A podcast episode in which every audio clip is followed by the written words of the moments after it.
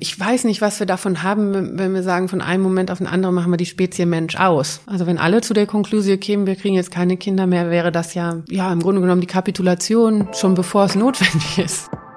Und dann ist die Aufgabe in der Wissenschaft zu suchen, wie schaffen wir das? Also welche Pfade von nicht nachhaltiger Entwicklung wollen wir aufknacken und welche neuen Pfade möchten wir legen? Die vernichtendsten Kommentare, die ich bekommen habe, waren nur auf das Gendersternchen. Menschen und Marken, die in keine Schublade passen. Inspiration für Leben und Karriere. Das ist der Andersmacher Podcast mit Dr. Aaron Brückner. Maja, herzlich willkommen im Andersmacher Podcast. Aaron, vielen Dank für die Einladung.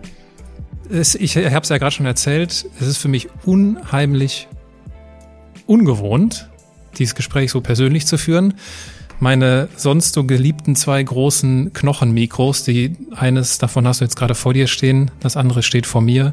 Und mein Aufnahmegerät war eigentlich, ich habe es eben so als meine zweite Heimat bezeichnet gehabt, ganz gewohntes Terrain. Jetzt durch Corona, durch die ganzen virtuellen Gespräche ist es nicht mehr so gewohnt. Ich werde mich versuchen, äh, heute hier neu zu orientieren äh, und freue mich, dass du dabei bist. Willst du uns kurz erzählen, wo wir hier gerade sind? Kann ich gerne machen. Wir sind im Wohnzimmer äh, der Wohnung von meinem Lebenspartner, mitten in Berlin Alt-Treptow, äh, sprich neben dem Treptower Park und innerhalb der, ja, des Projektes der Moosdorfstraße, was im Grunde genommen eine Mischung zwischen Arbeiten und Wohnen ist, wo unterschiedlichste, ich würde sagen, Pionierinnen auch einer anderen Welt Unterschlupf gefunden haben und aber auch ganz normal Wohnungen existieren, so wie unsere.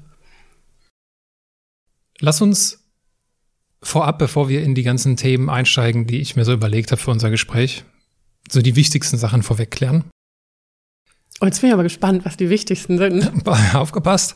Und äh, wir machen das folgendermaßen. Ich stelle dir eine Frage und du beantwortest sie entweder mit Ja oder mit Nein. Okay. Damit es auch Spaß macht. Regiert Geld die Welt? Zu viel. Äh, ja. Machst du gerade Karriere? Nö. Bereust du es manchmal, eine Person des öffentlichen Lebens geworden zu sein? Hm. Nein. Schmeichelt es dir, wenn du auf der Straße erkannt wirst? Nein. Mit Blick auf Klima und Gesellschaft, sind wir Menschen dem Untergang geweiht? Hm, nein. Lohnt es sich eigentlich noch, Kinder in diese Welt zu setzen? Es kommt auf die Anzahl an. Ja oder nein? Ja. Macht Gendern die Welt zu einem besseren Ort? Muss bei Ja oder Nein bleiben, ne? Ja, am liebsten schon. Am liebsten schon. Das ist für WissenschaftlerInnen ja immer so schwierig, ne? Die prädestinierte Antwort ist ja, das kommt drauf an. Ähm, aber in der Tendenz eher Ja als Nein. Bei welcher Frage, auch wenn man es wahrscheinlich schon so ein bisschen rausgehört hat, bei welcher Frage hat es am meisten das Bedürfnis, mehr zu sagen? Wir hatten Geld, Karriere, öffentliches Leben, dem Untergang geweiht, Kinder, Gendern. Na, die Untergang geweiht ist natürlich die harte Schelle-Frage so, ne? Und im Prinzip ist dann ja immer die, mir ging sofort durch den Kopf, neulich habe ich Apokalypse-ForscherInnen gelesen. Das ist total interessant. Es gibt jetzt wirklich in Heidelberg einen Forschungsbereich dazu. Und eines der Sätze dort oder einer der Sätze dort, der mir sehr gut gefallen hat, ist, dass wir uns immer wieder deutlich machen sollten, es ist nur der Untergang der einen Welt und nicht der Welt. Also sprich, wir haben ja auch die Möglichkeit, eine andere Zukunft, die wir dann vielleicht auch als eine andere Welt als die heutige wahrnehmen, zu gestalten. Und das Loslassen und Vergehen und das Entstehen und Neuschaffen eben ganz häufig auch Hand in Hand gehen, selbst wenn sie an manchen Zeitpunkten natürlich eher verlustig wahrgenommen werden, kann danach auch etwas Neues daraus erwachsen. Und deshalb musste ich da so ein bisschen zögern und überlegen, hm, also welche von den Dingen fände ich auch nicht so schlimm, wenn wir damit aufhören würden und die untergehen würden. Aber natürlich ist im Moment die Sorge, dass viele von den Dingen, von denen wir gesagt haben, sie sind wirklich tiefe zivilisatorische Errungenschaften äh, auf dem Spiel. Und deshalb überwiegt, glaube ich, momentan schon die Sorge darum, was vergehen könnte. Aber es gibt auch schon so diese, diese schönen Kipppunkte, ne? So nennt man die doch, glaube ich, dass es doch irgendwann dann zu spät ist, irgendwas zu verändern. Nee, Veränderung ist ja immer. Also das ist äh, die ganz wichtige Perspektive von allen systemischen und evolutionären Betrachtungsperspektiven, dass du nicht einen Schalter an ausmachst, aber die bestimmte, also die Musterhaftigkeit sich dann irreversibel verändert. Also ich kann dann nicht einfach sagen, beispielsweise, vielleicht ist das Bild mit Algen am einfachsten, so im, im, Teich, das können wir uns alle ganz gut vorstellen. Dann floaten da die Algen rum und dann kommen vielleicht bestimmte Fische rein, die sich davon ernähren und dann wird der Fischschwarm zu groß und isst zu viele Algen und dann können die sich nicht mehr reproduzieren und plups, dann kippt der See, so nennen wir das dann ja auch, dann sieht man das sogar an der Farbe und im Endeffekt sterben dann auch die Fische, die vorher die Algen gefressen haben, weil die Balance gestört wurde. Das heißt aber nicht, dass der Teich für immer verloren ist, sondern das zeigt, dass diese Balance und damit die Lebensbedingungen, unter denen die Fische und die Algen auch gut koexistieren konnten, die sind verloren gegangen. Und wie sich dann das System neu stabilisiert und wie es dann aussieht und wer da lebt, das ist dann die Frage der Zukunft. Aber es wird weitergehen und vielleicht sind ein paar von den Algen dann wieder fröhlich mit dabei. Das weiß man alles nicht so genau. Aber es geht darum zu sagen, wir können den Zustand, den wir gewohnt waren, nicht einfach wieder zurückbauen. Und das sind diese ökologischen Kipppunkte wo wir nicht sagen, die Welt macht das Licht aus, aber so, wie wir es jetzt gewohnt waren, dass das Klima sehr stabil mit Jahreszeiten, vergleichsweise wenig Stürmen und extremen ähm, Temperaturausschlägen und so weiter gewesen ist und wir damit ja auch recht verlässlich wirtschaften konnten, weil wir antizipieren konnten, wie wird sich das alles ungefähr auch regenerieren und in welchen Jahreszeiten können wir was in Anspruch nehmen und welche Mengen. Das ist eben die Sorge, vor der jetzt die Wissenschaft ganz, ganz, ganz eindrücklich und immer eindrücklicher warnt. Lasst uns doch die Nutzungsprofile in der Wirtschaft eigentlich an die Reproduktionszyklen von diesen Ökosystemen anpassen, sodass wir längerfristig wieder mit dieser Verlässlichkeit auf sie zugreifen können. Waren wir jetzt die Algen oder die Fische in deinem Beispiel? die mehr gefährdeten oder wir? ich glaube, wir waren die Fische, oder? Wir waren schon eher die Fische, ja. Hm. Stellen wir uns vor, Du sitzt abends an einer Hotelbar. Was würdest du trinken? Oh, ich trinke total gerne Campari Tonic. Campari mit Zitrone. Tonic. Das klingt gut. Stellen wir uns vor, du sitzt da an deiner Hotelbar, trinkst dein Campari Tonic und ich säße zufällig auch an dieser Bar. Mit hoher Wahrscheinlichkeit mit einem Aperol Spritz. Heute auch um diese Uhrzeit. Und wir würden irgendwie ins Gespräch kommen und wir würden uns anfangen zu unterhalten über Fische und Algen und wie wir uns entwickeln und was wir wie wir vielleicht die Kipp, den einen oder anderen Kipppunkt noch verhindern können. Und dann würde ich dich mit Sicherheit irgendwann fragen, Mensch, das ist ja total nett mit dir. Was machst du denn so beruflich? Ich glaube, ich würde sagen, ich versuche Antworten auf Fragen zu finden und dann die Antworten, die ich gefunden habe, möglichst breit zu teilen. Weil ich mir immer Fragen gestellt habe, die ja in die Richtung gehen, das Wünschenswerte, was einfach auch viele Leute um mich herum formuliert haben in meiner Kindheit, so mit kein Krieg, gerne eine intakte Umwelt. Armut ist bedrückend, nicht nur sie selbst zu erleben, sondern auch mitzuerleben. Das sind alles Dinge, die haben wir uns ja auch immer in gesellschaftlichen Fortschrittsprozessen als Ziele gegeben. Warum erreichen wir die nicht besser, wenn wir so eine große Übereinstimmung haben und das eigentlich alle recht ähnlich sehen, wo wir gerne hinkommen würden, in die beste aller Welten? Und darauf bin ich eben losgelaufen. Und das macht mir nach wie vor, ist das mein Antrieb, ja, Antworten auf darauf zu finden, warum das so schwer ist. Und dann finde ich Antworten suchen, ohne dass man sie mitteilt und sagt, findest du das überzeugend? Und dann könnten wir doch was anderes machen. Und wo können wir denn jetzt eigentlich anfangen? Ja, das hat mich irgendwann nicht mehr so so begeistert in diesem Peer Review Publishing und man kann dann so auf so wissenschaftlichen Konferenzen immer die ganz neuesten Durchbrüche in den Sozialwissenschaften, ich weiß nicht, die dritte Umformulierung von irgendeinem Konzept der Integritätsforschung oder Kapital von Marx bis Smith und Ricardo, da fehlte mir irgendwann halt die Relevanz. Und deshalb bin ich, glaube ich, ja, immer mit einem Bein in der Wissenschaft oder im akademischen Denken und in einem Bein in der Anwendung und in der Praxis gewesen.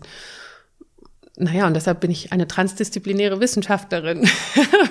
eine tolle neue Disziplin, ähm, die das darf. Das war jetzt eine sehr lange Antwort auf eine sehr kurze Frage. Okay, dann würde ich das nächste Mal sagen, transdisziplinäre Wissenschaftler und du würdest sagen, what the hell, was ist das denn? Und dann genau. würde ich es danach aufwickeln. Ich hatte mir hier notiert, Transformationsforscherin. Mhm. Wo genau, wie grenzt du das dann dazu ab? Oder ist das dasselbe? Mm, es kommt darauf an, also du kannst Transformationswissenschaften auch im Buch betreiben, so historisch betrachtet, indem du Veränderungsprozesse und so weiter anguckst und versuchst diese Musterhaftigkeiten festzuhalten. Unter welchen Bedingungen haben sich Gesellschaften sehr stark verändert? Also transformieren heißt ja, wie nach so einem Kipppunkt, ein irreversibel anders gestaltetes System. Also wie sind wir aus der Feudalgesellschaft beispielsweise in demokratisch-kapitalistische Industriegesellschaften? Ähm, wie, wie ist der Umbau vonstatten gegangen? Was waren da Treiber und einflussgebende Impulse oder neues Wissen oder auch Akteursgruppen und so weiter? Und dann gibt es natürlich diejenigen, und zu denen zähle ich mich, die sagen, wie können wir denn eigentlich dieses Wissen, ob der Musterhaftigkeiten von Veränderungen dafür nutzen, auf wünschenswerte Ziele hinzusteuern. Und das ist dann diese Transformationswissenschaft für Nachhaltigkeit. Und damit ist das Ziel aus einer Gesellschaft formuliert oder mit den globalen Nachhaltigkeitszielen haben wir es ja auch einen, einen globalen Konsens im Grunde genommen. 193 Staaten haben das unterschrieben. Und dann ist die Aufgabe in der Wissenschaft zu suchen, wie schaffen wir das? Also welche Pfade von nicht nachhaltiger Entwicklung wollen wir aufknacken und welche neuen Pfade möchten wir legen? Und da ist meine feste Überzeugung, dass wir das nicht können, wenn wir nicht mit den Menschen sprechen, die das tatsächlich jeden Tag tun. Und damit ist es transdisziplinär.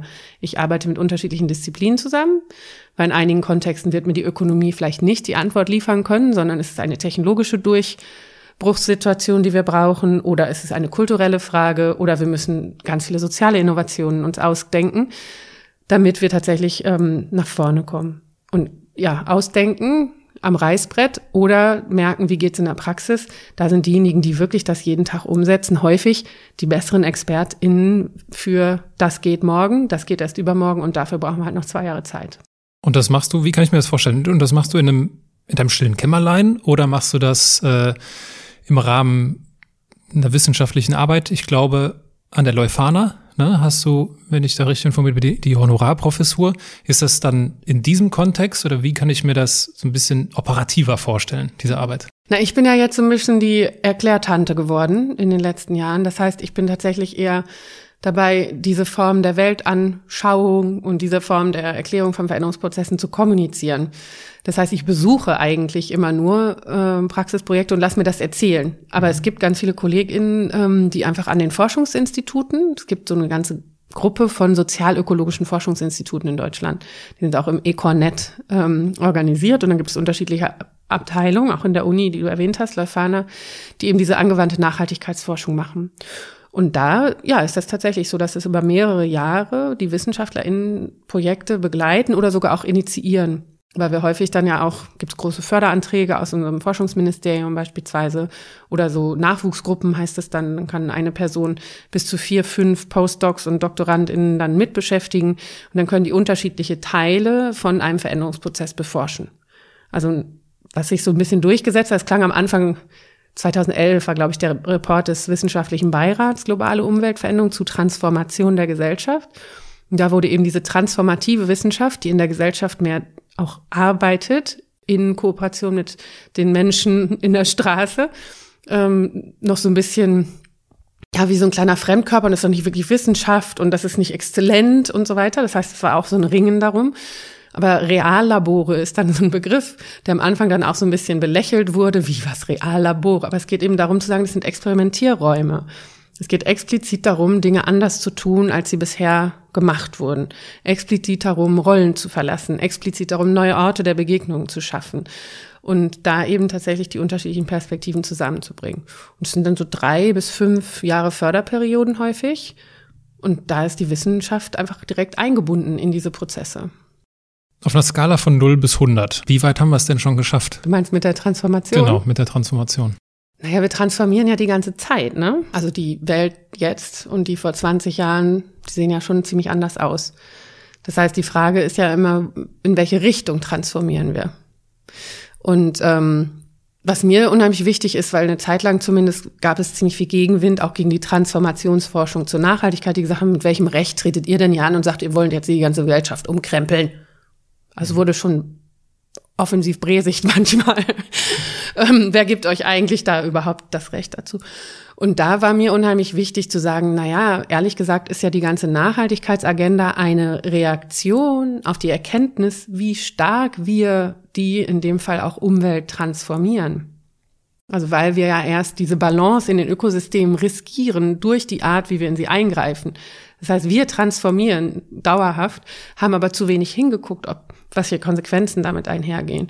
Und deshalb ist es jetzt nicht die Frage transformieren oder nicht transformieren, sondern in welche Richtung wollen wir das denn schubsen, sodass wir dann vielleicht nicht die ökologischen Kipppunkte erreichen, sondern tada, das Positive, die sozialen Kipppunkte. Weil wir ja auch sehen, dass auf einmal soziale Veränderungen mit Trends, die sich ähm, setzen oder meinetwegen auch in Preisgefügen, ne? bei den erneuerbaren Energien haben wir es jetzt gesehen, das Problem ist, wir hören nicht auf, die Energiemenge nach oben zu fahren, die wir alle in Anspruch nehmen, aber auf einmal ist es ja günstiger geworden für eine Kilowattstunde aus Erneuerbaren als aus den vorherigen fossilen Energieträgern. Und in dem Moment beschleunigt sich ja auch sehr schnell ein Veränderungsprozess. Und da können wir dann uns ja auch zum Teil selber überholen. Und etwas, was wir vorher vielleicht nicht für möglich gehalten haben, funktioniert dann viel schneller, als wir gedacht haben. Also ich glaube, niemand hätte gesagt, so ein iPhone als es auf den Markt kam, wird im Grunde genommen das Endgerät für ungefähr alles der Lebensführung werden in den nächsten 15 Jahren. Hätte das jemand behauptet, ich glaube, an dem Punkt, bis auf vielleicht Steve Jobs, hätten die meisten gesagt, nö. Und deshalb ist das das Wichtige, dass wir auch in die Richtung, wo wir sagen, das ist die wünschenswerte Transformation, arbeiten können. Genau, es, es muss ja irgendwie ein erstrebenswertes etwas da geben, wohin wir uns transformieren sollten diese, meinetwegen diese Balance, ne? Dass die Fische überleben und die Algen auch. Vielleicht können wir dahin gehen, diese 0 bis 100 Punkte verteilen. Also wie weit haben wir es denn schon geschafft oder vielleicht auch schon noch nicht geschafft, uns zu verändern? Also ich würde sagen, wir sind auf der Erkenntnisebene relativ weit gekommen und jetzt kommt es wirklich darauf an, wie reagieren wir darauf. Weil Momentan habe ich nicht das Gefühl, dass es noch bei den meisten ein Wissensproblem ist, dass wir Dinge stark verändern müssten, sondern eher ein Handlungsproblem und ein Warten darauf, dass sich dieser soziale Kipppunkt irgendwie zeigt. Dass die Politik das Zepter in die Hand nimmt, dass die anderen endlich mitmachen ähm, und, und dieses Ringen darum, wer macht den ersten Schritt bis hin zu Unternehmen, die sagen, wir können aber nicht, wenn sich die Regulierung nicht ändert und dann einige aber dafür sorgen, dass die Regulierung sich nicht ändert, weil sie von den alten Geschäftsmodellen profitieren. Aber es ist sehr sichtbar. Es ist jetzt alles sehr auf dem Tisch. Und ähm, deshalb glaube ich, dass wir momentan so ein Fenster der Möglichkeit haben, ganz anders über diese Themen zu sprechen. Also vorher war es ja so ein bisschen das Öko-Thema und äh, vielleicht noch die, die Bäume umarmen oder das Klima. Und dann habe ich mich dem Klimawandel im Zweifel vielleicht auch gesagt, das stimmt alles nicht so. Und dieses kleine CO2-Molekül, was kann das schon ausrichten? Aber jetzt hatten wir in den letzten Jahren einfach diese Haufen an Plastik im Meer überall, die Mikroplastikeinträge in Körpern von Tieren und von Menschen, die Tierhaltung generell. Wieso ist das in Ordnung, in einer zivilisierten Gesellschaft so mit Mitlebewesen umzugehen? Ähm, die fragen danach diese brennenden Berge von Klamotten in Afrika, weil wir einfach uns an Fast Billig Fashion gewöhnt haben und sagen, ist doch toll, kostet nur 1,50, muss ich nie mal anprobieren, wenn es mir nicht gefällt, schmeiß ich's weg. Also diese Form von respektlosem Umgang hat ja so ein bisschen, finde ich, an Attraktivität verloren. Zumindest muss sie sich anders legitimieren. Und dann gibt es aber auf der anderen Seite natürlich eine Bewegung, die sagt, ist mir egal. Und ich glaube, die ist aber weiter damit zu erklären, dass ich das Gefühl habe, dass was ich bewirken kann, steht in keinem Verhältnis zu der großen Diagnose dessen, was passieren müsste. Und deshalb glaube ich, kommt es jetzt ganz stark darauf an, aus diesem Erkenntnismoment heraus zu sagen, was können die gemeinsamen, die verbindlichen neuen Lösungen sein, die allen auch eine Möglichkeit geben, mitzukommen und Teil dessen zu werden, was das Neue in die Welt bringt. Und deshalb glaube ich so stark dran an das Zusammenspiel zwischen politischer Veränderung, also die Rahmenbedingungen zu verändern, und dann die Produzentenseite ist für mich aus meiner Sicht weit mehr in der Verantwortung als die KonsumentInnen. Die können dann auswählen und können Akzente setzen und so weiter, aber die großen Hebel liegen in der Politik und auf der Seite des Angebots. Und da kommt ja der Druck momentan einfach aus Versorgungsengpässen. Und wir können weiter sagen, das sind kurzfristige Krisen und wir gehen zurück zum Normal. Aber ich glaube auch diese Überzeugung schwindet ja jetzt gerade auch im Kontext des Krieges und der geopolitischen Verschiebungen. Und dann merkt man so, upsie, das ist ja nicht nur das Gas, sondern da liegen ja noch ganz viele andere Dinge unterm Boden, die wir ja auch brauchen. Und wenn jetzt die Allianz mit China und also ich glaube, dass da schon sehr viel Bewegung gerade drin ist, aus so einer reinen Sicherheitsfrage. Und das ist ja ein, ein Riesenshift. Wir haben erst von einem Ökothema ein finanzielles Risikothema gemacht. Ne, als die Investoren gesagt haben, sagt uns, wie vulnerabel ist euer Geschäftsmodell auf CO2-Emissionen und auf die politische Veränderung, die das bepreisen wird. Das heißt, es wurde ein finanzielles Risiko und jetzt ist es ein Versorgungs-, ein ganz direktes Versorgungsrisiko, weil wir erstmals darüber sprechen, ob die Rohstoffe noch da sein werden. Und dann bekommt es ja eine komplett andere Dynamik. Und deshalb glaube ich, sind die nächsten zehn Jahre unheimlich spannend. Ob wir es dann rechtzeitig schaffen, sodass wir die Kipppunkte noch verhindern können oder ob all der Druck der Befriedung der Gesellschaft uns dahin schiebt zu sagen, wir verfolgen doch das alte Normal wieder. Da sehen wir ja Tendenzen in der Politik. Das wäre schade. Bevor wir den Blick weiter auf das richten, was da vielleicht so in den nächsten zehn Jahren passieren könnte, werfen wir den Blick etwas weiter nach hinten. Wie viel von dem, womit du dich heute beschäftigst, also anders gesagt, wie viel Transformationsforscherin steckte denn in der siebenjährigen Maya? Ich glaube, die siebenjährige Maya war ein Pain, weil sie immer gefragt hat, was, warum, warum ist das so und ich will das nochmal sehen und kann ich hier nochmal irgendwie mitmachen. Und ich durfte das aber. Also meine Eltern haben mich da ernst genommen als Gegenüber und haben versucht, mir möglichst viele Sachen zu erklären und mich mitzunehmen und nicht, das kannst du noch nicht verstehen oder es geht dich nichts an, sondern ja, haben sich mir im Gespräch dann gestellt als äh, Gegenüber ich weiß noch nicht, ob das transformierend gewirkt hat, aber erstmal informierend wahrscheinlich. Wenn du dich so an die letzten, an die letzte Schulzeit erinnerst und dir vorstellst, dass sich deine Schulfreunde damals gefragt hätte, sag mal hier, die Maya, eure Mitschülerin, was wird aus der mal werden? Was hätten die mir gesagt? Welche Altersklasse sind wir jetzt? Kurz vor Schulabschluss. Also ich vermute, zwölf, wie hieß das hier? Oder du hast, glaube ich, in NRW. Genau, wir hatten noch 13 Jahre. Dann wird es die 13. Klasse mhm. gewesen sein, ja. Ach, da war ich gerade irgendwie auf so einem ähm, ganz viel um die Welt reisen und Kommunikationstrip. Also ich war voll davon überzeugt, dass wir die Globalisierung positiv gestalten müssen und dass auf der globalen Ebene das alles entschieden wird und habe mich dann eben auch in NGOs äh, organisiert und dann auch zu dem Thema promoviert und studiert zu Kommunikation, wie, wie bringen wir die Informationen an die Menschen raus, weil ich da noch dachte, ja klar, wenn wir aufklären, dann machen wir das auch einfach anders. Das war mein ganz natürlicher Impuls. Und dann habe ich erst im Studium angefangen mit so Soziologie und Psychologie. Aber da, also ich bin dann schon mit, mit Überzeugung in die Medien gegangen. Um es also besser Medienplanung, zu Entwicklung und Beratung so. hieß das damals als Studium, genau. Ja, um das besser zu äh, erklären. Und mir hat es auch total Spaß gemacht, äh, unterschiedliche Formen von Informations Darreichungen zu testen, von Zeichnen über eben Essays, über Gedichte oder so. Also ich fand es äh, interessant zu gucken, was sind unterschiedliche Ausdrucksformen und was können die erreichen, was können die vermitteln. Womit hast du dein erstes Geld verdient? Wir waren, also der erste richtige Job war, glaube ich, Rasen. Nee, warte, wir waren Gärtnerin für eine Wohnungsbaugenossenschaft oder Gesellschaft, die naja, wo mussten wir 20 nach 7 da stehen und ich habe irgendwie immer diese Rasenflitzer im Kopf. Also, ne, wo, wo du mit immerhin, also wir mussten mit diesen kleinen Hacken aus den Fugen dann das Gras rausholen und so weiter und dann diese Flitzer, wo sich dieses Band ganz schnell dreht und man sich wunderbar das Zeug alles an die Schienbeine schießen kann, aber immerhin wird's schnell abge schreddert. Und dann waren wir drei Mädchen und deshalb fanden uns die Omis immer total toll, die in den Wohnungen gewohnt haben und haben uns immer Schokolade vom Balkon gegeben. Also das ist mein erster richtiger, längerer, über Wochen laufender Ferienjob mit zwei Freundinnen, an denen ich mich sehr lebhaft erinnere. In Schokolade bezahlt. Wir haben tatsächlich auch noch Geld bekommen, aber also. Schokolade und Eis waren dann so die Assets obendrauf, genau.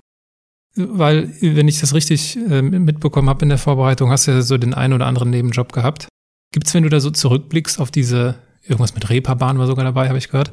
Ähm, gibt's da, wenn du zurückblickst, einen Nebenjob, wo du jetzt sagen kannst, da habe ich, hab ich am meisten übers Leben gelernt? Ach, ich war schon super gerne hinter der Bar. Also das ist super. Ich fand das ähm, gerade während meiner Doktorarbeit, aber ich habe das auch in meinem Gap hier gemacht, ähm, viel gekellnert und dann immer, wenn ich genug gespart hatte, habe ich einen Sprachkurs in Spanien oder sowas gemacht. Und habe das aber dann auch während der Doktorarbeit, das war dann eben besagte Reeperbahn und Schanzenviertel, unheimlich genossen, Quatsch zu erzählen, äh, ganz bodenständig irgendwie Sprüche zu kloppen mit den Leuten. Und du hörst ja alles, wenn du da am Tresen stehst. Je später der Abend, ähm, umso mehr wird dir da mitgeteilt aus dem Leben der Person. Und ich fand das super. Ich hatte auch immer tolle Kolleginnen und Kollegen. Passt ja eigentlich nicht so zu dieser zu dieser typischen Vorstellung von einer Person, die wissenschaftlich interessiert ist oder die sich in Wissenschaft sieht, oder? Ja, aber ich habe auch nie ähm, so klar gehabt, dass ich jetzt Wissenschaftlerin werden muss. So, mhm. sondern ich bin eigentlich immer so durch die Gegend gestolpert, dass ich dachte, das interessiert mich jetzt gerade am meisten als nächstes. Und ich habe schon. Damals war das mein Master, nee, mein Diplomarbeitsbetreuer und da ging es noch darum, mache ich einen Master, weil ich wollte unbedingt Kapitalismus dann verstehen. Nachdem ich mein Medienstudium fertig war, dachte ich so, hm, ich glaube, ich kann das nicht, nicht kapieren, warum wir politisch diese und jene Entscheidung treffen, wenn ich nicht dieses Wirtschaftssystem besser verstehe. Und da hatte ich erst einen Master überlegt und hat er gesagt, wenn du nicht ausschließt, dass du mal in der Wissenschaft landen willst, dann mach einfach gleich eine Doktorarbeit, weil das ist halt ganz klar Eintrittskriterium. Wenn du es nicht hast, ist das nix. Dann mach das doch gleich so. Das war dann musste ich noch Seminarscheine nachholen, weil ich komplett das Fach ja gewechselt habe. Also Medienplanung, Entwicklung und Beratung. Und dann schwupp willst du auf einmal Dr. Reapoll, was dann eben für Rechtswissenschaften und Ökonomie im Grunde genommen gilt. Ach nee, Dr. Jura ist nochmal abgekoppelt. Ähm, ja, war ein neues Feld. Und im Endeffekt habe ich auch gedacht, puh, also ein bisschen mehr eingrenzen hätte man das schon können. Aber dass ich dann in der Wissenschaft wieder lande, war mir auch nicht klar. Also ich war nach dieser Doktorarbeit komplett bedient vom Wissenschaftssystem. Ich wollte einfach nur machen und habe ja dann auch sechs Jahre erstmal als Campaignerin, wie es dann hieß, also die an der Politikbeeinflussung gearbeitet hat, in der EU und auf UN-Ebene gewirkt, bis ich dann gedacht habe, oh, jetzt möchte ich aber wieder drüber nachdenken. Und da ist natürlich der wissenschaftliche Raum derjenige, der sich dafür anbietet plauder mal ein wenig aus dem Nähkästchen. Bitte. Und zwar hast du mir äh, auf die Mail, die ich dir geschrieben habe, ja. mit dem, als ich dir den Vorschlag unterbreitet habe, Mensch, du bist doch eine Andersmacherin, du gehörst in den Podcast, äh, hast du geschrieben, genau, du hast gerade viel Schreiberei hinter dir und hast äh, Lust auf soziale Interaktion und findest auch den Podcast gut, das freut mich natürlich. Und dann kommt das Entscheidende. Als Misfit bezeichne ich mich schon ziemlich lang und es waren so einige Tränen im Spiel, bis ich das souverän vorgetragen habe. Du hast an einer anderen Stelle auch in einem anderen Interview mal gesagt, du hast das Gefühl, du passt nirgendwo rein. Mhm. Nimm uns doch mal mit in so eine Situation, die dir besonders intensiv in Erinnerung geblieben ist, wo du genau dieses Gefühl hast, du dieses, ich passe hier nicht rein. Ich glaube, für mich waren die schmerzvollsten äh, Erfahrungen so anfängliche Coaching-Versuche. Weil ich habe gemerkt, ich bin dann im, das war damals im World Future Council, da sind ja die ganzen WeltverbesserInnen zusammengefercht worden, um jetzt zu sagen, wie machen wir denn das hier jetzt im Sinne der zukünftigen Generationen gerechter und ökologischer und dann haben die sich so wahnsinnig gestritten zwischendurch und auch nicht sehr fair zum Teil. Und das hat mich unheimlich schockiert, weil ich ja dachte, wir sind doch all die Gutmenschen jetzt hier beisammen, was ist denn los? Und äh, habe dann eben auch tatsächlich zum ersten Mal Hilfe gesucht im Sinne von, ich brauche jemanden, der mich da mal begleitet, weil mich das doch ziemlich aus der Spur geschossen hat. Ähm, zu merken, dass wir doch alle sehr menschlich sind äh, in einigen unserer Begegnungen. Und dann kam immer wieder diese Frage, ja, wo willst du denn in fünf Jahren sein? Und dann kannst du das ja darauf anlegen, dann machen wir einen Plan. Und ich hatte keine Antwort auf diese Frage, wo willst du in fünf Jahren sein? Und habe wirklich, das war das, wo ich so geheult habe und dachte, ja, ich weiß nicht, wo ich hinpasse. Ich weiß auch nicht, wo ich sein möchte in fünf Jahren. Und das ist ja anscheinend ein Riesendefizit in mir wenn ich mir was vorgenommen hatte, so mittelfristig, da will ich nächstes Jahr hin ins Auslandsstudium oder eine Reise nach Südamerika, so hatte ich nie ein Problem, den Weg zu finden und auch die Persistenz und Penetranz zu entwickeln, das dann umzusetzen. Aber dieses fünf Jahrespläne, das war mir einfach nicht gegeben. Und ich habe ganz lange gedacht, das ist ein Fehler in mir. Und bis ich irgendwann gesagt habe, nö, ist ein Fehler im Coaching. Also im Prinzip muss es doch gar nicht klar sein, wo ich in fünf Jahren sein will, sondern es geht doch eigentlich darum, eine Richtung zu haben, die für mich erstmal stimmig sich anspürt. Und dann glaube ich inzwischen fest dran, wird häufig das Universum auch Öffnungen ermöglichen, wo ich sehe, ah, das ist jetzt der nächste passende Schritt. Und was ich dann erlebt habe, war häufig, dass ich erst manchmal auch schmerzvolle Prozesse des Loslassens und für mich bestimmen, hier passt du jetzt nicht mehr hin mit dem, was du machen kannst, mit all der Angst, die dann so einhergeht. So erstmal ist die, der Befund weg von. Und erst als ich den abgeschlossen hatte, kam was hinzu. Also dieser Pull-Moment kam erst, nachdem ich mit etwas abgeschlossen hatte, zumindest innerlich, und mir klar wurde, jetzt hast du hier vielleicht auch gerackert und gerödelt und versucht auch Dinge zu verändern. Oder als ich Kinder bekommen habe, dieser Job passt jetzt nicht mehr zu dem, was du für dich als Ideal von einer Mutterrolle hast. Und das Loslassen, bevor ich weiß, was als nächstes kommt, das fand ich immer herausfordernd. Aber eben irgendwann zu sagen, das macht nichts, sondern ich versuche mich darauf zu konzentrieren, wo kommt der Ruf her? Anstatt zu sagen, das weiß ich, ist der Schritt, um dann in fünf Jahren noch wo ganz anders zu sein, das fand ich dann sehr befreiend. Aber eine Zeit lang war das ein Riesendefizit. Ich überlege gerade, wie das bei mir ist oder gewesen ist. Also die, weil mir haben diese Fragen immer Freude gemacht. So eine Frage, wo, wo siehst du dich in fünf Jahren? Da, da geht in mir sehr viel auf. Mir macht das. Mir hat Wo das, bist du in fünf Jahren? Mir hat das, äh, das klären wir vielleicht gleich auch noch. Mir hat das immer sehr viel Freude zum Beispiel gemacht. Da habe ich mir eben noch Gedanken drüber gemacht, als ich hier hingefahren bin. Ähm, mich mit so Berufen zu beschäftigen. Ne, so zur Abi-Zeit gab es ja so dieses dicke grüne Studienwahl- und Orientierungsbuch mit allen Studiengängen und allen auszubildenden Berufen. Und ich habe da durchgeblättert. Ich fand das total interessant. Und weil ich habe mir schon häufig die Frage gestellt, so, was hat das eigentlich, was habe ich da, oder was sagt das über mich aus? Und deswegen, mir haben diese Fragen die Angst gemacht, obwohl ich genau auch dieses Gefühl kenne, so, hier passt du nicht rein. So, ich meine, das ist der Grund, weshalb ich diesen Podcast mache und angefangen habe zu machen, weil ich mit Leuten sprechen wollte, die das Gefühl auch kennen. Und ich finde es das interessant, dass du sagst, dass du quasi so deinen Weg, ich glaube auch nicht, dass es den richtigen Weg dann da irgendwie gibt, sondern dein Weg war halt zu sagen, okay, ich lege nicht den Fokus auf, was in fünf Jahren ist, sondern was, du hast eben, was hast du, wie hast du es genannt, wie was spürt sich jetzt gut an, ne? Hast du es, glaube ich, genannt. Und das ist ja quasi so, ja, ist der schöne Kühlschrankspruch, der Weg ist das Ziel. Und dann, Ja. und dann glaube ich auch, dass es dieses, es hilft halt nicht, sich in irgendeinen Coaching zu setzen, irgendwelche, keine Ahnung, darüber zu philosophieren und vielleicht auch irgendwelche Sachen aufzu, sondern du musst was machen. Und erst wenn du was machst, erst wenn du eine Bewerbung rausschickst, erst wenn du ein Gespräch führst, erst wenn du irgendeine Recherche machst, erst wenn du irgendwas tatsächlich in der Realität in Bewegung setzt, dann glaube ich ganz fest daran, dass es so dieses, dass es ein ganz zentraler Lebensmechanismus ist, dass du dann was in Bewegung setzt. Und wenn ich richtig verstanden habe, meinst du das, ne? Das heißt, du horchst in dich hinein, was ist, was interessiert mich jetzt? Was fühlt sich jetzt für mich, was spürt sich für mich jetzt gut an? Und dann den ersten Schritt zu gehen und nicht an den 37. Schritt zu denken.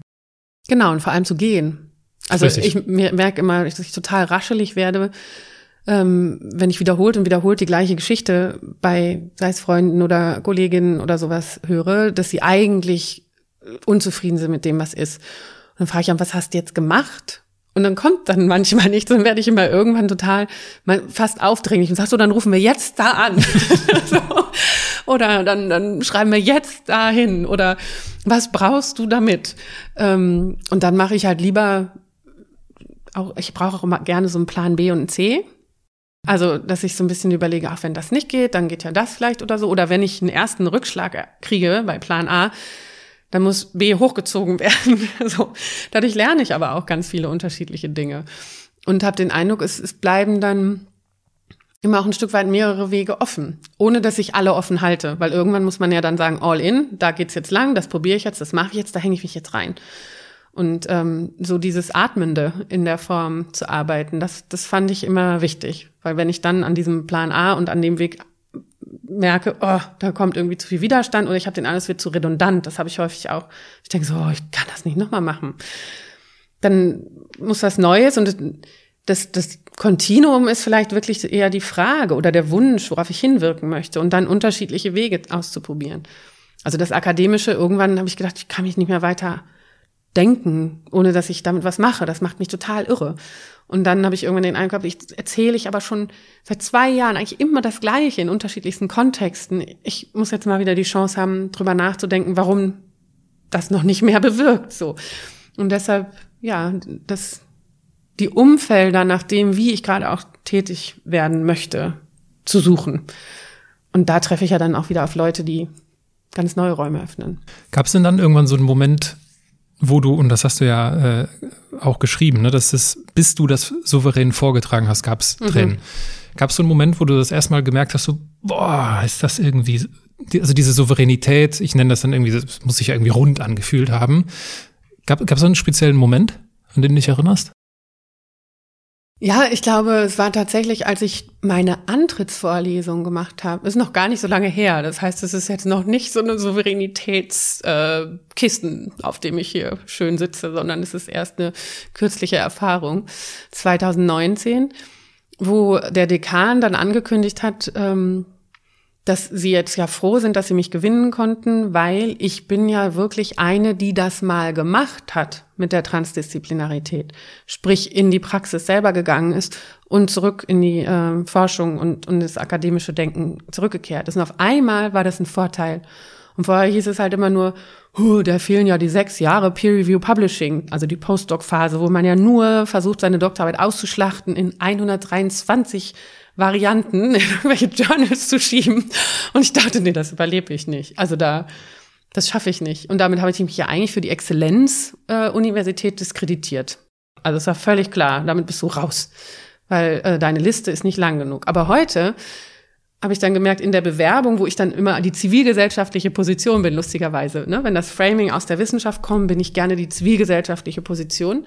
Und dann saß neulich mal mein Lebenslauf neben einer Exzellenz-Junior-Professur.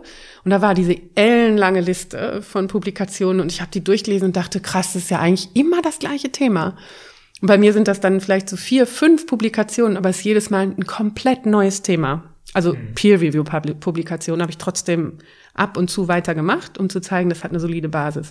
Das geht dann von Verbrechen über zukünftige Generationen zu Politikprinzipien für ähm, gute Gesetzgebung, zu warum müssen wir beyond GDP gehen. Also jedes Mal ein Eröffnen eines neuen Feldes und Beackern eines neuen Feldes. Und dann sind es halt nur vier, fünf anstatt 35. Aber zu sagen, ich glaube, dass der Mehrwert dessen, sich so viel erschlossen zu haben, vielleicht sogar ein, ich will nicht sagen besser, aber mindestens gleichwertiger sein kann, als wenn ich 35 Mal fast das Gleiche in Journals untergebracht habe. Das ist so eine Ermutigung. Ich würde da gar nicht diesen Fokus so auf den Vergleich legen, sondern einfach auf dein Einzelschicksal quasi. Ja, dass es, dass du dein Ding dadurch gefunden hast. Dadurch, dass du dich früher halt nicht verbiegen lass, hassen, la, hassen, hat, wie sagt man das? Dadurch, verbiegen lassen hast? Genau. Danke dafür. Und dadurch, dass du dich früher nicht davon, ja, dass du dich halt nicht, und ich glaube, das ist das, was so wichtig an dieser, an dieser Stelle ist. Und das ist das, das ist mir ein Herzensanliegen, weil du früher nicht da reingepasst hast, klappt das heute. Fühlt sich das so gut an und fühlt sich das souverän an in so einer Situation. Also du musstest quasi, du musstest ja da durchgehen. Und du hättest früher vielleicht auch sagen können, ja, okay, warte, naja, dieses Exzellenz, ich muss hier einfach veröffentlichen, Wissenschaft, das muss ich einfach machen. Und dann hättest du irgendwann deine 100, was weiß ich, für Publikationen gehabt. Aber es wäre nie da gewesen. Es wäre nie dieses Gefühl da gewesen. Und ich glaube, dass sich, ich glaube, dass uns viele Menschen zuhören, die genau dieses Gefühl kennen, dieses ah, irgendwie, ich passe da noch nicht, ich bin da noch nicht, ja und vielleicht dich da auch so ein bisschen drum beneiden oder auch andere Menschen darum, darum beneiden, wenn sie davon erzählen, was sie so jetzt, ne, ihr, wie sie ihr Ding, ihre Berufung, ihre was auch immer, ihre Leidenschaft gefunden haben. Und was ich einfach den Menschen zurufen möchte, ist, es gehört dazu, dieses Gefühl, dass, dass, dass man da halt nicht reinpasst. Weißt du, was ich meine? Macht das irgendwie Sinn, was ich erzähle? Weil ich finde, es ist Teil der Reise. Um dein Ding zu finden, musst du halt erstmal herausfinden, was es nicht ist. So, in den seltensten Fällen, und das finde ich auch, ist im Podcast kommt relativ selten vor, dieses, ja, mit drei Jahren habe ich das schon und dann habe ich mit zehn Jahren und mit 20 und mit 50 mache ich jetzt so.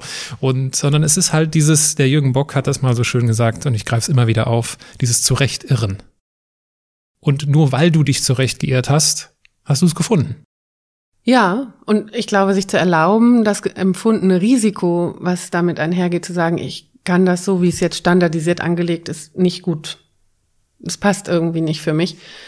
Ist ja ein Risiko im Grunde genommen. Ähm, zu sagen, ja, ist aber auch eine Chance. Also das gibt, man weiß nicht immer, jetzt habe ich natürlich irgendwie von außen mit Glück, dass auf einmal transdisziplinäre Forschung ähm, Rückhalt bekommen hat und nicht mehr belächelt wird. Das heißt, es war auch ein systemisches Momentum, was dann einen Zugang wieder für die Leute, die sonst Misfits gewesen sind, auf einmal ermöglicht hat. Und das ist interessanterweise ja auch in der Transformationsforschung so ein Moment. Also die Pioniere, die etwas anders machen, als wir es gewohnt sind, bleiben erstmal typischerweise Nischen oder sind so die, die so ein bisschen beäugt werden und man weiß nicht genau, ob man denen Erfolg wünschen soll oder sagt, hm, hm, ihr werdet schon zurückkommen. Und irgendwann, wenn sich eben Veränderungen auf einer übergeordneten gesellschaftlichen Ebene ähm, so abzeichnen, dass wir tatsächlich Dinge anders machen müssen, dann sucht man ja auch in den Nischen so ein bisschen, was hat sich denn da eigentlich zurechtgemändelt außerhalb der standardisierten Routinen. Und dann gibt es eben auch diese Chancen der Ex-Post-Legitimierung im Grunde genommen. Und, und ja, ja, da kann man mehr oder weniger Glück haben. Oder halt, es gibt ja auch immer wieder ganz fantastische Beispiele von Leuten, die komplett dann ihr eigenes Ding machen, ohne dass sich irgendwas auftut, wo es dann wieder reinpasst, sondern die einfach was ganz Neues dadurch kreieren. Und ich weiß noch, eine von diesen, diesen Fragen, weil ich glaube, wenn man einmal das geöffnet hat, diese Box der Pandora der Weltbetrachtung im großen, wirklich globalen Stil, ist halt dieses Gefühl, pff, das, was ich bewirken kann im Verhältnis zu dem, was wir an Veränderungen bräuchten, ist ja recht beschränkt. Und ich bin am Anfang wirklich auch auf vielen Kongressen, wo ich gewesen bin, ähm, so noch als Teen oder dann Anfang 20er, immer zu den ReferentInnen dann hingegangen und gesagt, sag mir mal, was ich machen soll. Also was ist denn jetzt der wichtigste Beitrag? Wo kann ich denn jetzt am besten helfen?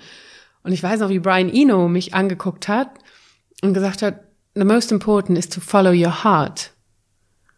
Und ich war stocksauer. Gedacht, du Penner, was ist das denn für eine Antwort? Du hast ja die ganze Welt gesehen und bedacht und was weiß ich nicht. Und jetzt sagst du mir, ich möchte irgendwie die Nachhaltigkeitstransformation unterstützen und sagst mir, das Wichtigste ist, du folgst deinem Herzen. Und inzwischen weiß ich genau, was er gemeint hat und sagt das umgekehrt auch. Weil wir werden viel gegen den Strom schwimmen, wenn wir diese Umbruchphasen gut meistern wollen und die Power und die Energie und das wieder aufstehen, wenn es eben nicht geklappt hat, diese Persistenz und die Penetranz, die ich eben schon mal meinte, die kommt ja nur aus einem Zug, der irgendwoher Energie braucht. Und da ist das Herz aus meiner Sicht manchmal sehr viel stärker als der reine Verstand.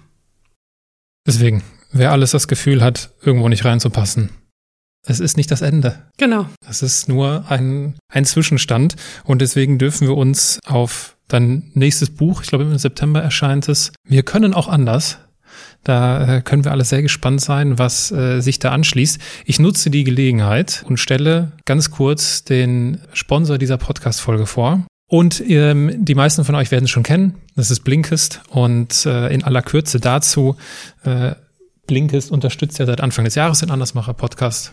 Das freut mich auch, weil ich habe so das Gefühl, durch Blinkist kann man so ein bisschen seine Neugier trainieren indem man äh, hineinschnuppert, was äh, denn andere Menschen geschrieben und gesprochen haben. Genau genommen bringt Blinkist die Kernaussagen von 5000 Sachbüchern und Podcasts auf den Punkt in maximal 15 Minuten auf eure Smartphones. Und wenn ihr in der Podcast-App eures Vertrauens nach unten scrollt, könnt ihr euch ein Special Deal, ein Sonderangebot für die Andersmacher-Community äh, anschauen. Und wenn ihr euch Blinkes anschaut, könnt ihr euch natürlich auch unsere Welt neu denken anschauen. Das ist nämlich der Bestseller von Maya gewesen aus dem Jahr 2020.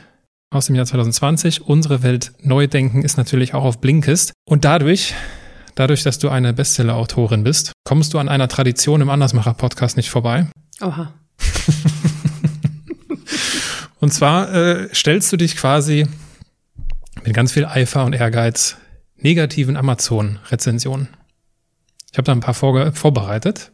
Ein paar mitgebracht. Hast du die dir ausgedacht oder hast du die aus dem Netz gefischt? Nee, ganz so äh, böswillig bin ich dann doch nicht, dass ich mir das ausdenke.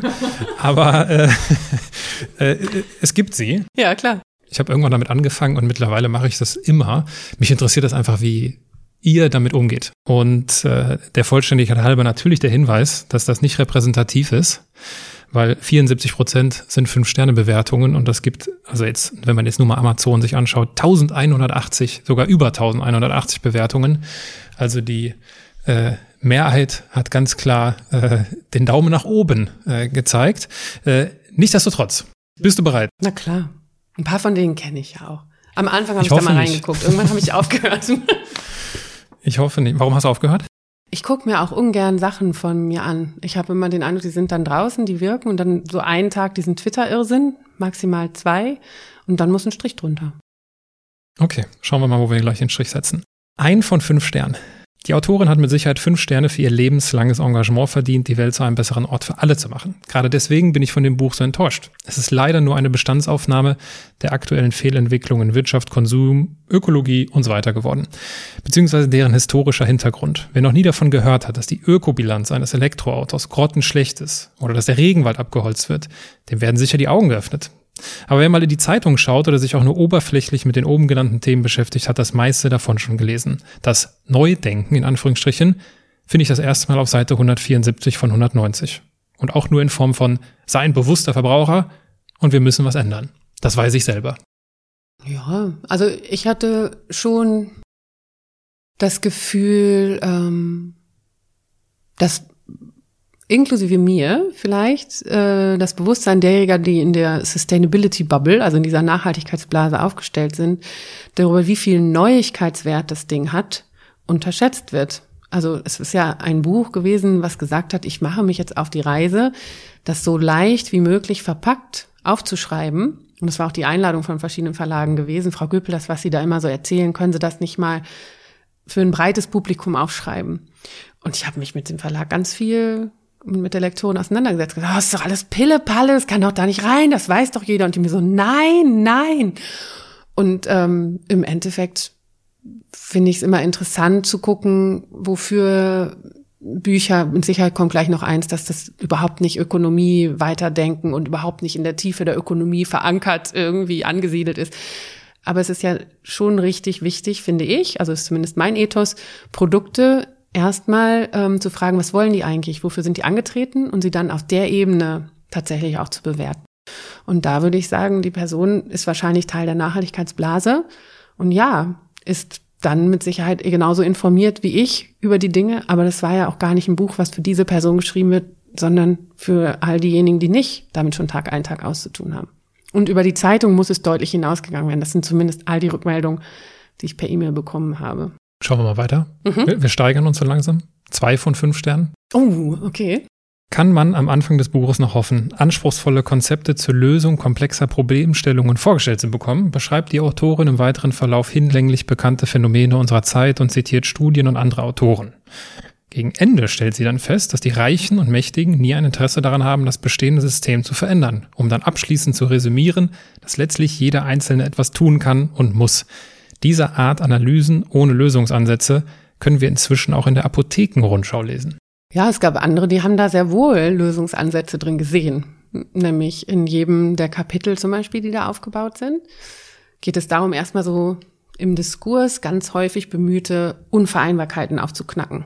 Deshalb heißt eins auch Markt und Staat, das andere Verbote und Verzicht oder technologischer Fortschritt, weil mir ging es darum, das, was in den öffentlichen Debatten oft als Gegenpole sind, zu zeigen, dass die meistens ähm, zwei Seiten einer Medaille sind und es auf die Mischung ankommt. Und das wollte ich gerne, dass wir in dem Diskurs raus aus den Lagern kommen und einen Schritt weiter konkret an die, an die richtigen Mischungen äh, im Grunde genommen kommen. Und da haben viele von Partnerschaften mit Weltpacht, Ideen zwischen Amazonas Brasilien BesitzerInnen und denjenigen, die das konsumieren, bis hin zu Finanztransaktionssteuern oder ganz klarer Purpose-Orientierung in der Technologieentwicklung. So. Also andere waren durchaus in der Lage, da unterschiedlichste ähm, Ideen von denen, wie man es anders machen kann, zu finden und für sich auch nutzbar zu machen. Eine weitere aus dem Nähkästchen Ringerei mit dem Verlag war nämlich, dass das Abschlusskapitel jetzt so quasi der programmatische Zehn-Punkte-Plan sein sollte, laut des Verlags. Klar. Ich habe gesagt, mache ich nicht. Ich möchte ja genau, dass die Leute, und wenn die Apothekenrundschau das schon macht, gerne. Das ist ja eigentlich eine gute Nachricht. Wenn Super, genau. Ähm, Im Grunde genommen äh, genau die Verantwortung bei uns allen lassen, weil sonst wäre gar nicht das systemische Denken, die Zusammenhänge denken, und das haben eben auch viele berichtet, dass nicht die Einzelteile angeschaut werden, sondern man die Zusammenhänge sehr gut versteht durch die Form, wie es äh, geschrieben und aufeinander bezogen wurde. Und nicht sich dann gestritten wird, ob die Göpel dann auf Seite 194 müsste es dann ja gewesen sein, geschrieben hat, dass eine Kreislaufwirtschaft jetzt am besten in einer Besteuerung der Ressourcen am Punkt der, wo sie aus die Erde genommen werden oder vielleicht ein bisschen weiter in der Wertschöpfungskette oder so. Dann hätten sich ja alle exakt darin verhakt, nur am Ende die Empfehlungspalette anzugucken und das Ganze, ich mach mal eigentlich den Horizont auf und lade ein, dazu Zusammenhänge zu sehen, Fragen zu stellen, Normalitäten nicht als solche, sondern als eine mögliche Varianz, die Welt zu gestalten, zu formulieren und damit ja auch alle selbst in dieses Knacken von äh, Selbstverständlichkeiten hinterfragen und selber auf die Idee kommen, was wäre denn in einem unterschiedlichen Kontext in der Logik eine Veränderung. Weil ein und die gleiche Veränderung passt nicht in jeden Kontext. Das war ja mein Ziel. Deshalb heißt es ja auch neu denken und eine Einladung. Und genau deshalb habe ich gesagt, ich schreibe keinen Zehn-Punkte-Plan hinten raus. Und deshalb gibt es das kleine Kapitel, was übrigens auch als PDF einfach runterzuladen ist auf meiner Webseite als Open Access, wer weitermachen will.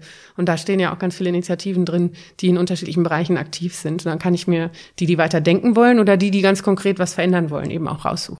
Aber ich fände super, wenn die Person vielleicht auch ein Buch schreiben würde, wo das noch besser ist. Vier von fünf Sternen. Na. Wir machen einen Sprung. Lesenswert, aber für Sternchen innen, hinter jeder Gruppierung, für die umgangssprachlich die männliche Form angewandt wird, die WissenschaftlerInnen, ziehe ich einen Punkt ab. Lenkte mich gedanklich immer wieder vom Inhalt ab, weil ich mir überlegte, welches Problem hat diese kluge Autorin? Weißt du, was total Maja, interessant welches ist? Problem hast du? Nee, ich finde, das fand ich so irre. Ich habe wirklich sehr wenig inhaltliche, also ich habe ja ganz, ganz, ganz viel Zuschriften bekommen.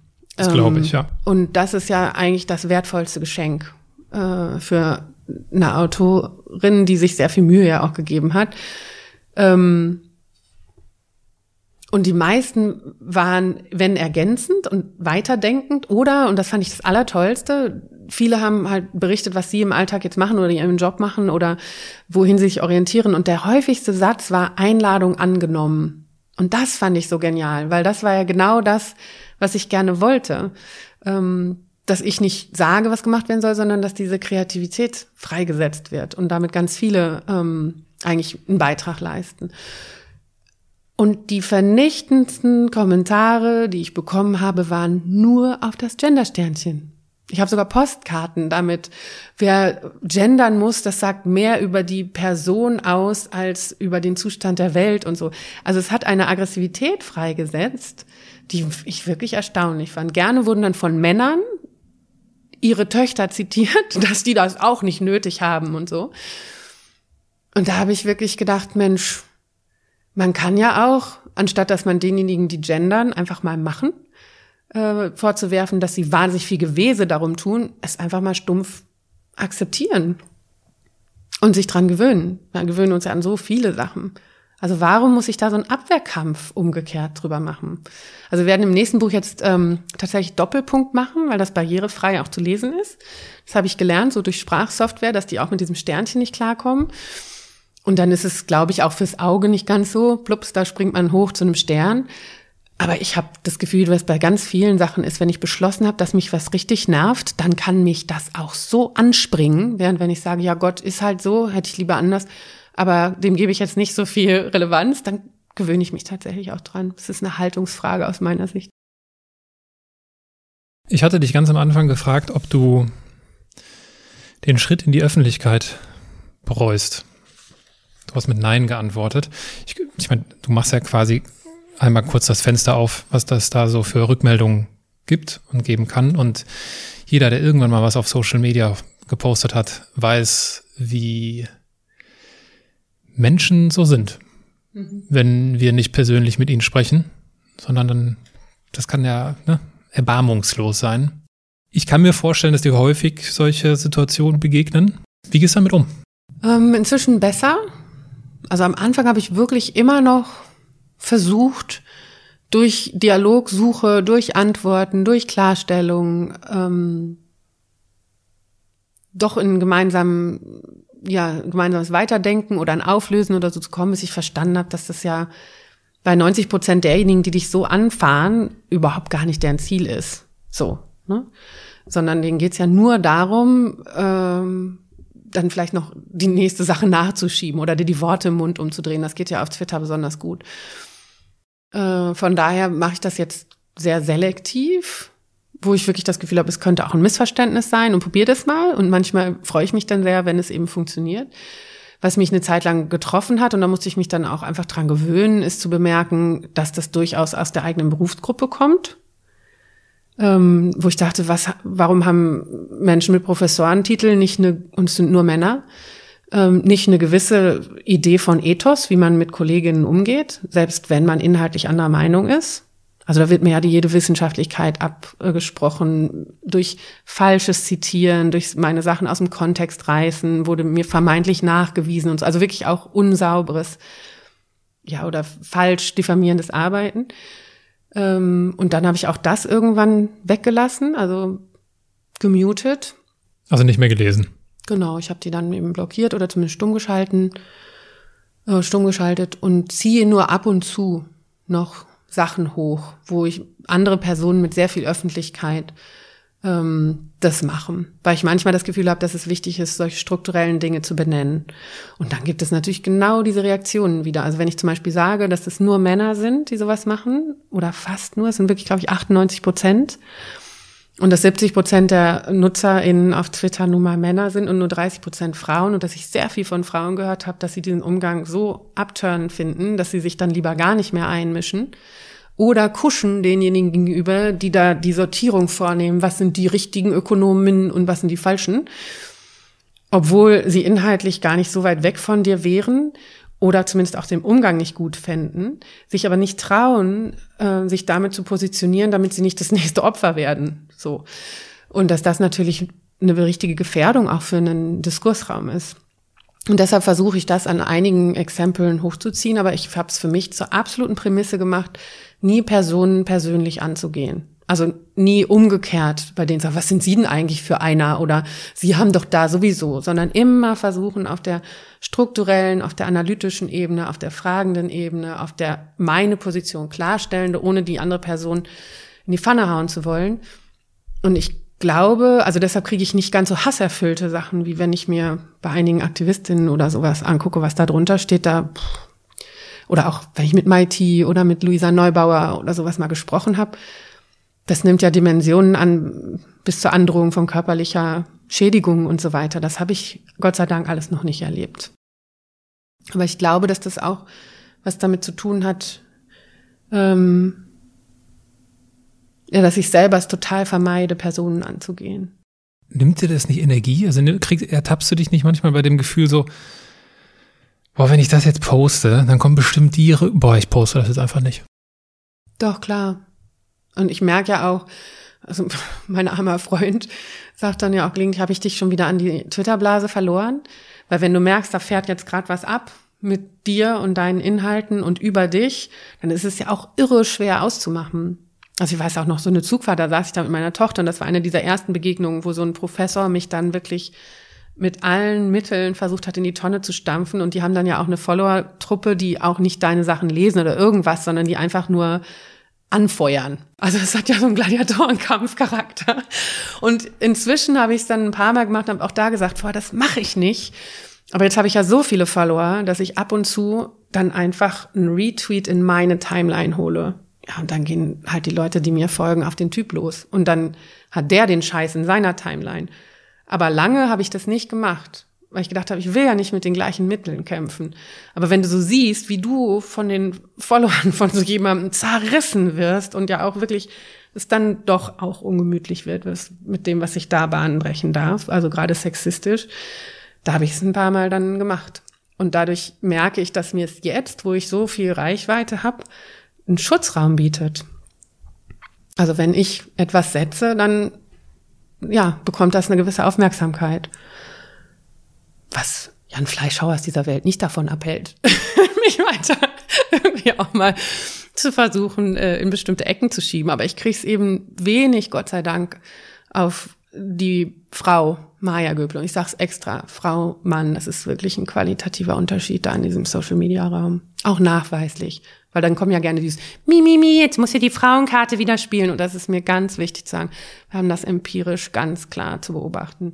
Sei es, wer im Wahlkampf am meisten attackiert wurde. Es war ganz klar Annalena Baerbock. Sei es, äh, wer von den Ökonominnen und Ökonomen am meisten abkriegt. Da sind die Frauen äh, mehr betroffen als die Männer. Also man kann das als Muster äh, durchaus nachweisen. Nur hilft dir wahrscheinlich nicht dann, ne? Nee, in dem Moment nicht, aber deshalb habe ich auch viel von Frauen umgekehrt gehört, dass sie gesagt haben, danke, dass du es manchmal trotzdem thematisierst, weil das sind die schmerzvollsten, finde ich. Wenn man versucht, so was Strukturelles zu sagen, es gibt ja drei so typische Reaktionen, die ist Mimimi die Frau. Ah ja, das ist eine reine Neiddebatte, also wenn man so strukturelle Ungleichheitsfragen äh, oder sowas nimmt. Und äh, ja, das dritte ist im Grunde genommen, dass du fortschrittsfeindlich bist oder so. Die letzte ist mir schon ziemlich egal inzwischen, aber ich finde es bei gerade diese Mimimi-Geschichte, das ist ja ganz fies. Weil du eigentlich ähm, im Bereich Mobbing und so weiter habe ich ja auch Erfahrungen gemacht, gerade im letzten Jahr. Und ähm, der Coach hat mir gesagt, es geht viel darum, dass nicht das Opfer auch noch selbst die Anklageschrift vortragen muss. Und deshalb versuche ich auch ein bisschen die Augen offen zu halten, wenn ich das bei anderen wahrnehme, darauf als dritte Person die Aufmerksamkeit zu richten. Und in Gesprächsrunden ist es spannend, gerade bei diesen Genderfragen. Und da bin ich dann den Männern in der Runde so mega dankbar dafür, wenn die die Sensibilität bekommen, dass da gerade eine Ungleichbehandlung stattfindet, wenn es eine männliche Person als dritte Beteiligte sagt, erlaubt das für einen ganz anderen Raum, als wenn das entweder die Betroffene selbst machen muss oder auch noch eine andere Frau, weil die in die Gruppe gesetzt wird und dann das Mimimi wiederkommt. Und deshalb ist diese Kooperation zwischen Geschlechtern, glaube ich, so also für mich so wahnsinnig wichtig zu sagen, wir versuchen diskriminierende Kontexte, Strukturen und Habitus und Rituale zu hinterfragen, die ganz klar ja einfach weibliche partizipierende benachteiligen, aber das geht am leichtesten, wenn Männer sich dafür verwenden. Was hättest du denn am liebsten über den Umgang mit der Öffentlichkeit gewusst, bevor du eine Person des öffentlichen Lebens geworden bist? Ich fand es nicht leicht, die Deutungshoheit über mich zu verlieren in einigen Bereichen. Ähm, also bis äh, Wikipedia ist ja so ein irres Erlebnis, dass du Sachen nicht ändern darfst. Ich bin da immer noch verheiratet auf Wikipedia. Bin überhaupt nicht verheiratet. Das ist mir auch aufgefallen. Ja, und äh, du kommst nicht gegen an, außer du hast irgendwelche Medienartikel, die das Gegenteil beweisen, wo ich auch denke, ah ja, okay, hab das aber auch von anderen gehört, dass sie da das im Grunde genommen keine Chance.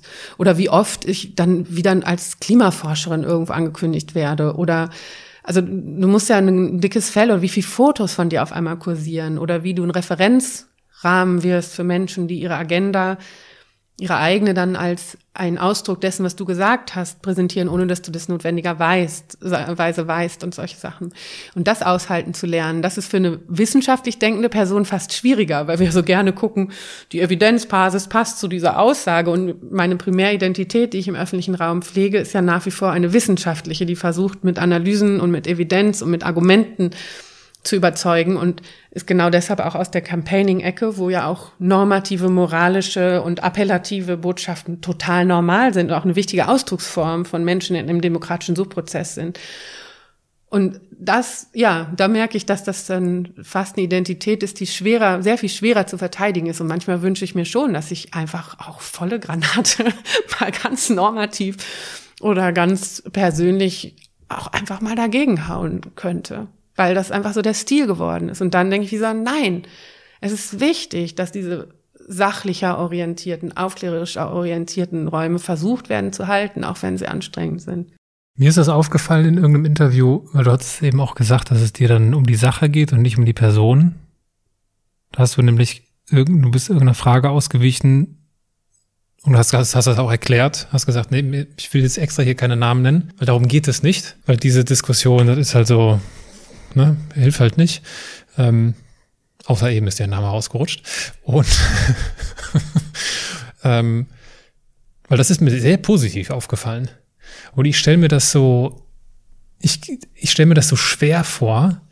Äh, ich meine, das kennt, wie gesagt, das kennt ja jeder, der selbst irgendwie viel auf Social Media ist. Ich habe eben noch beim Mittagessen darüber gesprochen. Du kannst ja das harmloseste auf der Welt posten und es findet sich ein Idiot, der dir irgendwas, der irgendwas daraus liest, was, wo du gar nicht dran gedacht hast. Mhm. Und ich bin jetzt nicht bei großen relevanten Themen, ne, wie, keine Ahnung, gesellschaftliche Umbrüche, Klima, aber dabei bin ich gar nicht. Bei den simpelsten Dingen auf LinkedIn kommt irgendjemand und sagt dir irgendwas. Und ich habe manchmal Phasen, da kann, dann ist mir das so, dann kann ich damit ganz gut umgehen, dann ist mir das so ein bisschen auch egal.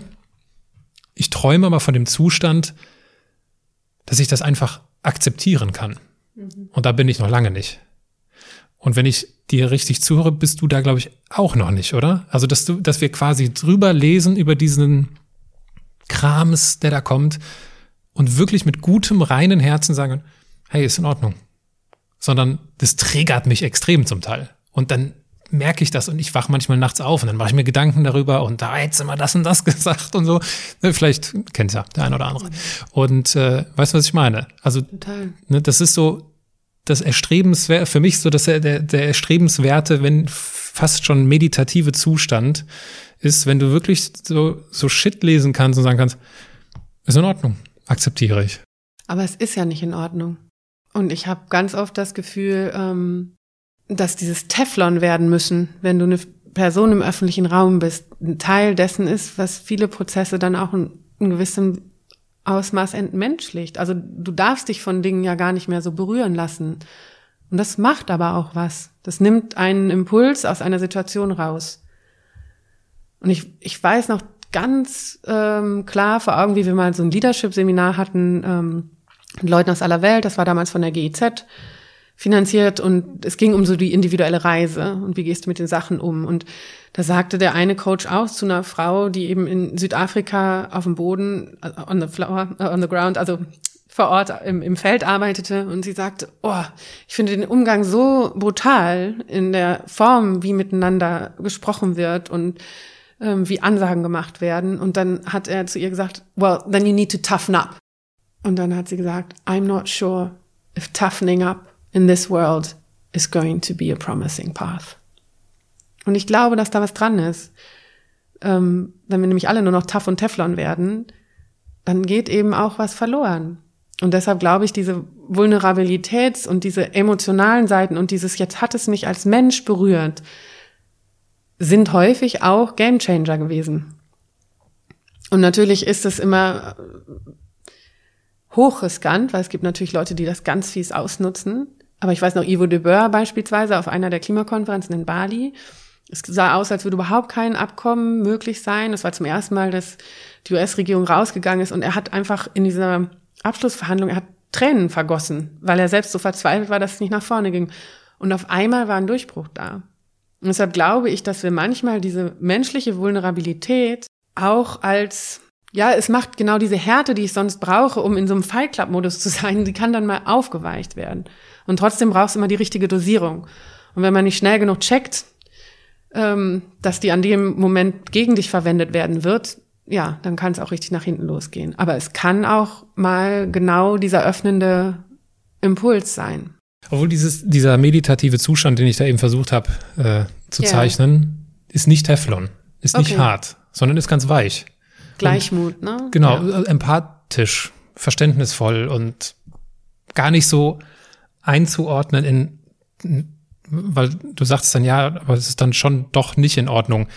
Weil ich mir, also es gibt auch so Lappalien, so wo es eigentlich völlig egal ist, was jetzt in Ordnung ist oder nicht. Ich bin jetzt, natürlich gibt es dann auch Themen, wo man, es geht das jetzt, aber auch da würde ich sagen, also irgendwie so das, das Ziel dahinter zu haben, okay, in erster Linie muss ich Sorge dafür tragen, dass ich, dass es mir gut geht. Mhm. Ja. Und äh, wie schaffe ich das? Indem ich diese Sachen nicht so nah an mich herankommen lasse. Aber nicht indem ich eine Mauer aufbaue, sondern indem ich halt, und das ist ja immer das Schwierigste, was es irgendwie gibt, akzeptiere, dass die halt so sind, wie sie sind, die anderen da draußen. Und ich finde, auf Social Media ist das so, weil das ist dann immer so, mir ist das dann auch immer zu schnell so, ja, das ist Social Media, das ist diese schlimme Social Media Welt. Das finde ich ist irgendwie zu kurz, weil das sind irgendwie auch trotzdem nur Menschen oder sind halt Menschen alles, die da draußen das machen. Das sind keine Bots. Ja, zumindest jetzt in den Szenarien, die wir hier gerade behandeln, sind, sind keine Bots betroffen. Und ähm, ja, das ist so für mich schon so der, der Zustand, den es irgendwie zu, auch in vielen anderen Situationen, ne? also wenn der Zug verspätet, sich verspätet, der Flug fällt aus und so, ist es ja genauso. Ich kann mich jetzt darüber aufregen, ich kann toben und was natürlich dann auch mit mir häufig passiert. Aber auch da ist mein erstrebenswerter Zustand eigentlich zu sagen, hey, ich akzeptiere jetzt, was ist. Ja, also ich weiß nicht, wie oft ich aus Meditationsretreats gekommen bin und Widerstand in der großen Bibel der Vorhaben. Ab jetzt werde ich ganz viel Gleichmut entwickeln und auch mehr Gelassenheit. Und es gelingt mir tatsächlich auch besser, wenn ich ausgeschlafen bin und nicht in, in so eine Schleife von eigentlich äh, Überarbeitung schon so reingerutscht bin. Und ja, ich, ich glaube, auf jeden Fall ist es beides und auf jeden Fall sich davon nicht mehr so anfassen lassen, so äh, ganz wahnsinnig wichtig. Und ich merke aber trotzdem, dass ja tief in mir so dieser Wunsch auf, wir können auch friedlich miteinander einfach ein ganz zentrale Zutat zu dem ist, die mich dann optimistisch in die Zukunft blicken lässt. Und deshalb wird die dann immer so ein bisschen erschüttert. Der Umgang damit wird, glaube ich, vielleicht sogar der zentrale Balanceakt für mich bleiben. mit den Informationen darüber, was in der Welt tatsächlich passiert, inklusive auch den Reaktionsmustern, die zu beobachten sind und für die es ja auch immer eine Erklärung gibt, äh, und dem Gefühl von dem, was eigentlich nötig wäre, damit wir mit diesen Krisen friedlich nach vorne gehen können. Das greife ich gerne auf. Optimistischer Blick in die Zukunft. Äh, ich habe noch eine letzte Rezension hier im Köcher. Auch vier von fünf Sternen. Also du hast so eigentlich heute äh, im Verhältnis zu anderen ein leichtes Leben gehabt. Du hast mich ja auch lange erklären lassen, was ich eigentlich wollte mit dem Buch. Vier von fünf Sternen. Also ich zitiere wieder, gut, aber man stürzt sich halt hinterher aus dem Fenster, wenn man die Message einigermaßen ernst nimmt. Ja. Also wenn man den IPCC-Report jetzt gerade gelesen hat oder die Biodiversitätsberichte, dann ist es ziemlich klar, dass die Welt sehr anders aussehen wird. Aber das ist trotzdem noch unsere Welt und es ist trotzdem noch unser Leben und es ist auch unser einziges Leben, was wir alle haben. Und deshalb habe ich immer das Gefühl, dieses, sind Sie Optimistin oder Pessimistin? Nein, ich möchte Dinge in diese Welt tragen, die sich für mich richtig anfühlen. Und ähm, deshalb würde ich mich nicht aus dem Fenster stürzen sondern trotzdem total dankbar dafür sein, dass ich ähm, hier auf diesem wunderschönen Planeten gerade leben darf. Und es ist ja auch eine unglaublich spannende Zeit, wo wir sehr, sehr viel anders machen und müssen und sehr viel Bewegung brauchen. Und dann bin ich halt meinem Herz gefolgt. Ob dann exakt das hinten rausgekommen ist, was ich mir gewünscht habe oder nicht, es liegt eh außerhalb meiner Kontrolle. Das habe ich übrigens von all den buddhistischen Lehrern genau auch gelernt. Conditioned Arising. Und deshalb ist das, wofür du Verantwortung übernimmst und wo deine Integrität schlummert und im Prinzip dann auch der Schlüssel zur Gelassenheit und zur Zufriedenheit deine Intention. Und deswegen lohnt es sich immer noch, Kinder in die Welt zu setzen? Hm, ich weiß nicht, was wir davon haben, wenn wir sagen, von einem Moment auf den anderen machen wir die Spezie Mensch aus. Also wenn alle zu der Konklusion kämen, wir kriegen jetzt keine Kinder mehr, wäre das ja, ja, im Grunde genommen die Kapitulation schon bevor es notwendig ist. So, ob ich sage, mir ist der Leidensweg, den ich am Horizont sehe, vielleicht zu groß oder ich möchte die Verantwortung nicht dafür übernehmen, dass jemand anders in einer Zukunft, von der ich glaube, dass sie deutlich weniger gut aussehen wird als die Gegenwart, leben muss, dann ist das natürlich eine individuelle Entscheidung.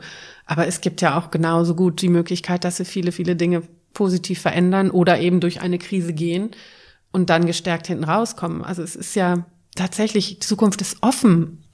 Und deshalb ist es so wichtig, ein Freund von mir hat auch mal gesagt, du kannst nicht keine Kinder bekommen, sondern we have to outbreed the enemy. Also im Prinzip geht es ja auch darum, was sind die gestaltenden TrägerInnen von Zukunft? Und ja, dass wir nicht vier oder fünf alle bekommen sollten, damit wir sagen, Bevölkerungswachstum eindämmen macht Sinn. Aber nicht nur nach Afrika mal gucken, sondern auch fragen, warum unsere CEOs inzwischen als ein Statussymbol anscheinend vier bis sechs Kinder haben habe ich so ein bisschen als Beobachtung angestellt. Mach mal, frag mal rum. Mhm. Also mit Stolz wird dann in den Zirkeln vorgetragen, dass man vier Kinder hat oder sechs Kinder hat oder solche Sachen. Und ich finde es immer hochinteressant, weil das sind auch durchaus Leute, die im Nachhaltigkeitsbereich tätig sind. Und dann ist nur Afrika das Problem, aber der Footprint von Kindern hier ist natürlich ein ganz anderer. Und dann aber gleichzeitig wirklich zu sagen, ja, aber was, wenn wir jetzt gar nicht mehr hier teilhaben wollen auf diesem Planeten, das ist doch auch keine gute Vision. Inwiefern haben denn deine eigenen Kinder deinen Blick aufs Leben verändert? Sie haben wahnsinnig dieses Verantwortungsmodul in mir angespielt. Es ist tatsächlich auch das, was mir am meisten Sorge macht. Also ganz ehrlich. Deshalb kann ich das auch verstehen, wenn Leute sagen, ich möchte keine Kinder mehr bekommen. Kann ich komplett rational nachvollziehen. Ähm, weiß nicht, ob ich mich aktiv entschieden hätte, Kinder zu bekommen. Bei mir haben meine älteste Tochter hat es einfach entschieden. so. Ähm, entgegen all der äh, rot, nee, grün blinkenden äh, Computer, die gesagt haben, kein Problem. und dann habe ich gedacht, okay, das ist jetzt irgendwie das Zeichen des Universums. Äh, wer bin ich, die sich dem dann entgegenwirft? Und äh, ja, es, natürlich ist das eine Sorge, die mich umtreibt. Und natürlich ist es auf der anderen Seite wunderschön, äh, Kinder zu haben. Und gleichzeitig hat sich mein Wertesystem aber verändert. Also ich merkte, vorher war bei mir Freiheit, Unabhängigkeit, ist mir doch egal. Da kam sehr viel meiner Stärke daraus, zu sagen, wenn es hier nicht klappt, dann gehe ich halt morgen nach Kanada oder übermorgen nach Australien. Sonst so irgendwo eine Couch finde ich schon oder eine Hütte in der Pampa oder so. Also für mich, ich hatte nie Sorge, dass ich mich irgendwo unterkriege und mitarbeiten kann und so.